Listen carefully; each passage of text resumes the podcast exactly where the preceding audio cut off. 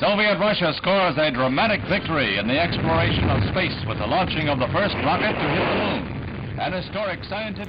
Heute vor 64 Jahren, am 13. September 1959 um 22.02 Uhr mitteleuropäische Zeit, zerschellte die sowjetische Raumsonde Lunik 2, auch Luna 2 genannt, auf dem Mond. Lunik 2 ist damit die erste Raumsonde auf dem Mond. Darin liegt auch die historische Bedeutung der Landung. Zum ersten Mal in der Menschheitsgeschichte erreichte ein von Menschenhand geschaffenes Objekt einen Himmelskörper außerhalb der Erde, nämlich den Mond. Die von der Sonde übermittelten Daten bestätigen, dass der Mond weder einen starken Strahlungsgürtel noch ein starkes Magnetfeld besitzt. Lunik 2 war bereits die zweite sowjetische Sonde im Weltraum. Acht Monate zuvor hatte Lunik 1 den Mond um mehrere tausend Kilometer verfehlt. Das sowjetische Raumfahrtsteam stand also durch den seit den 1950er Jahren bestehenden Wettlauf ins Weltall zwischen den USA und der Sowjetunion unter erheblichen Druck. Zuvor hatte die USA Fruchtfliegen ins Weltall geschickt. Die geglückte Lunik-2-Mission war die symbolische Inbesitznahme des Mondes.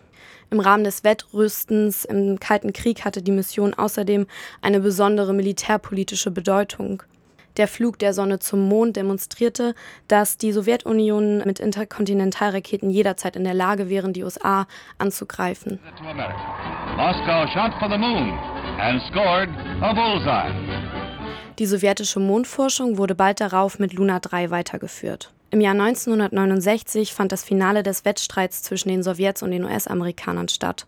Die USA schickte in der Apollo 11-Mission den ersten Menschen zum Mond. Danach stagnierten vorerst russische Mondmissionen für eine sehr lange Zeit. Bis vor drei Wochen. Seit fast 50 Jahren war wieder ein russischer Flug zum Mond geplant. Luna 25 sollte am 21. August in der Südpolregion des Mondes landen, um Bodenproben zu sammeln. Die Sonde ist jedoch auf der Mondoberfläche zertrümmert.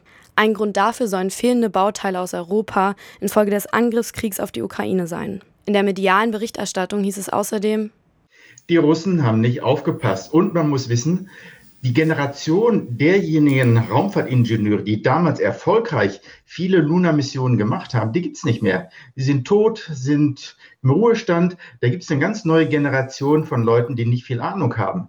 Das heißt, der Stand der Russen ist praktisch wie in den 60er Jahren. Es ist doch eher eine banale Aussage und populistische Meinungsmache, das Scheitern einer so komplexen wissenschaftlichen Mission durch das Wegsterben einer intelligenteren oder vermeintlich besseren Generation an Wissenschaftlern zu erklären und es einer dümmeren heutigen Generation in die Schuhe zu schieben. Wenn solche Missionen missglücken, bedeutet es immer einen gewissen wissenschaftlichen Rückschritt. Äh, das ist natürlich eine Tragödie für Roskosmos, äh, für den russischen Weltraumsektor, der einst äh, so stolz war und auch so viele Erfolge verzeichnen konnte. Abschließend möchte ich sagen, dass es doch schön wäre, wenn die Weltraumforschung nicht abhängig von nationalem Interesse wäre, sondern dem rein wissenschaftlichen Fortschritt dienen würde.